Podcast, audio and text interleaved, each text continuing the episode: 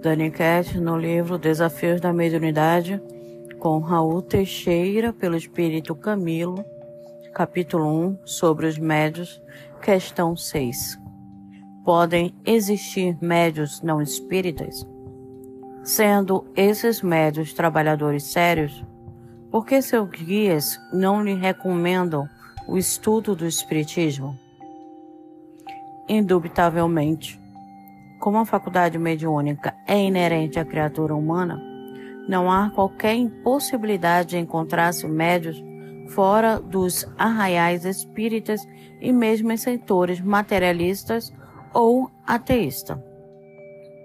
Bastará lancemos um antecioso olhar para a história como um todo e para a história das religiões, em particular, para que nos defrontemos com pessoas dotadas de mediunidade, denominadas de maneiras variadas: magos, bruxos, pitias, feiticeiros, profetas, santos e tantos outros. Nos campos de atividades em que se encontram, contam sempre com as sugestões felizes dos seus guias espirituais, que, por serem lúcidos, sabem que deverão orientá-los segundo a sua maturidade.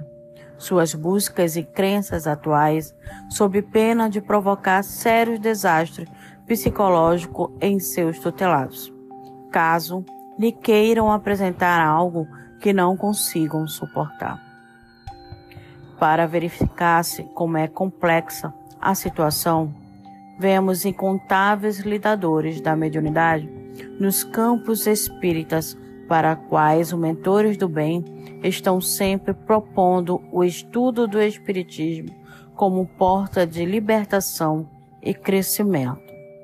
Mas esses lidadores não dão a menor importância, prosseguindo apegados à ignorância e ao aventureirismo cristalizado em posições personalistas, levando muita gente para o mesmo despenhadeiro, a despeito das chamadas do mais alto. Isso você pode encontrar essa explicação no livro dos Médios, capítulo 29, item 328 e 329. Então, não há por que se pretender que os médios não espíritas tenham que estudar o espiritismo, pelo menos por enquanto, quando os espíritas acham tantas dificuldades em fazê-los. A pergunta, ela vem nos fazer refletir. Eu, como espírita, eu estou estudando? Como médio espírita? Se eu estou estudando, eu estou me capacitando para ser um bom médium no espiritismo. E aquelas outras pessoas que trabalham como médium em outras doutrinas, em outras religiões, elas estão sendo também guiadas e estudando também através dos seus guias. Então, cada médium ele está no local certo. Cada médium ele tem que buscar o seu estudo, o seu aprendizado. Cada médium vai se reencontrar, vai trabalhar de forma mais séria, né?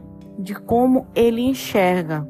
Então é aqui o nosso querido Raul, através do Espírito, ele fala para verificar como é complexa a situação ela é muito complexa. Ninguém pode afirmar que só a mediunidade dentro do espiritismo ela está correta. Dentro do espiritismo temos estudos, temos trabalho, temos uma divulgação. Muitas das vezes a pessoa se encontra é, na religião evangélica, mas lá ela tem um estudo, ela tem um trabalho e ela também se reforma moralmente levando-se em conta que a mediunidade ela não é de determinada religião, ela é para um todo. Então, ela precisa sempre ter esse estudo, esse cuidado e o cuidado principalmente da moralidade do médium. Então vamos lá, até a próxima pergunta.